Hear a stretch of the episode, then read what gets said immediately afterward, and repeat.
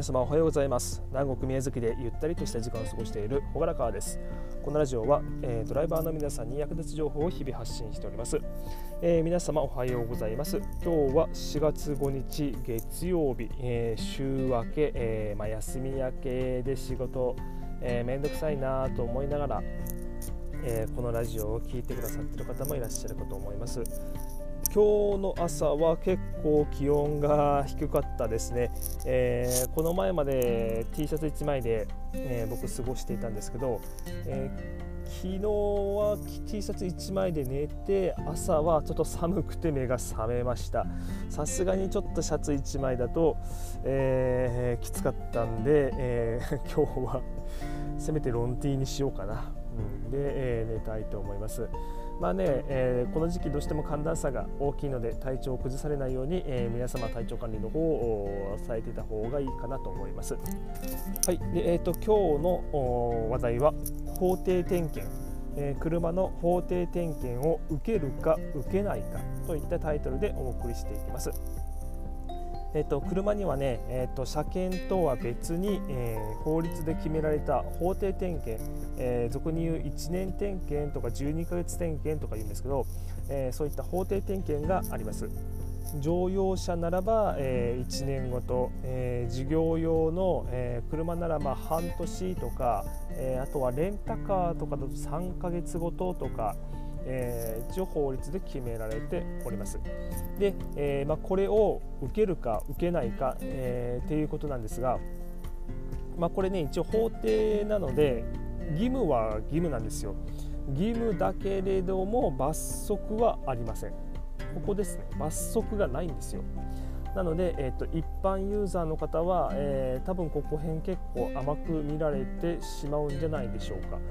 でね結局その罰則がないことによって、えー、義務まあ義務は義務なんだけど実質的に義務じゃなくなってるので、まあ、これやるかやらないかは、まあ、ユーザー様の判断っていうところにはなります。本当はしなくちゃダメですよ。で、えー、まあ、じゃあその法定点検って何をするのっていう時の中身なんですけど、えー、点検記録簿っていうのがあるんですよね、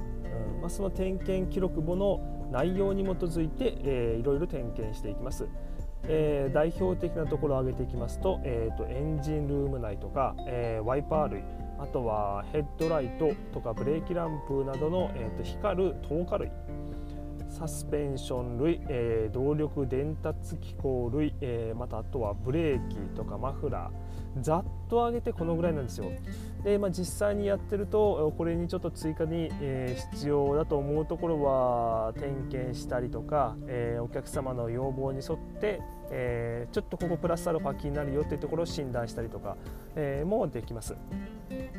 でまあ問題はこれが年に1回必要かどうかというところなんですけどこれはね僕は走行距離で決まると思ってます。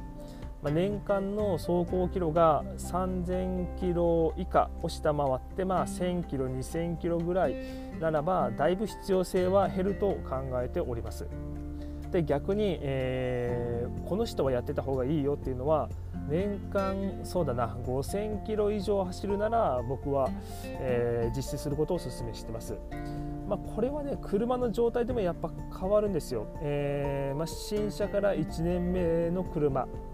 で、えーまあ、そんな2000キロ3000キロで受けるかどうかっていうのは正直、えー、疑問なとこではあります。まあ新車とかだと結構あのメンテナンスパックをかあの進められることが多いので、まあ、それに加入しているならば、えー、当然、えー、やらないと損なので、えー、そこは実施をお願いします。逆にね、これ古い車とかだと、え年間走行キロ少なくても、えやった方が安全に、え乗れます。やっぱりね、それなりに年数と距離が経ってれば劣化す劣化してるんでね、えー、この前は何ともなかったってところが、えー、今回はやばいこれはかなり古くなってるぞっていうパターンもありますので、えー、そこはやってた方がいいかなと思います。まあね、えっ、と普段車のメンテナンスがオイル交換とか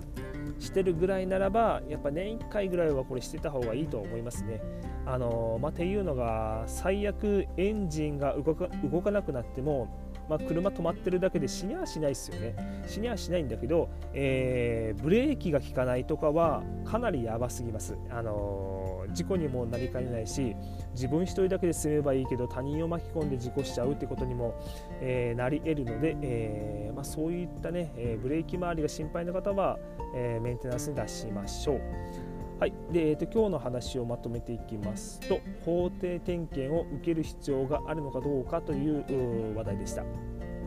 まあ、結果ね、これは車の状態によるところがかなり大きいと思います。基本は、基本はですよ、基本はどの車も受けないとダメです。ただ罰則はありません。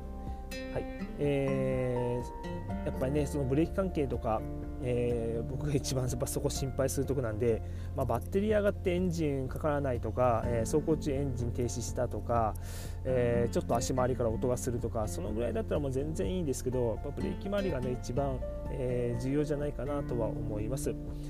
で、えーとまあ、こういう点検をどこに出すかという時に、まあ、整備工場とかディーラーに出される方が、えー、ほとんどだと思いますが大体は、えーまあ、そういう点検をした後にサービスで、あのー、洗車をしてくれる工場もかなり多いので、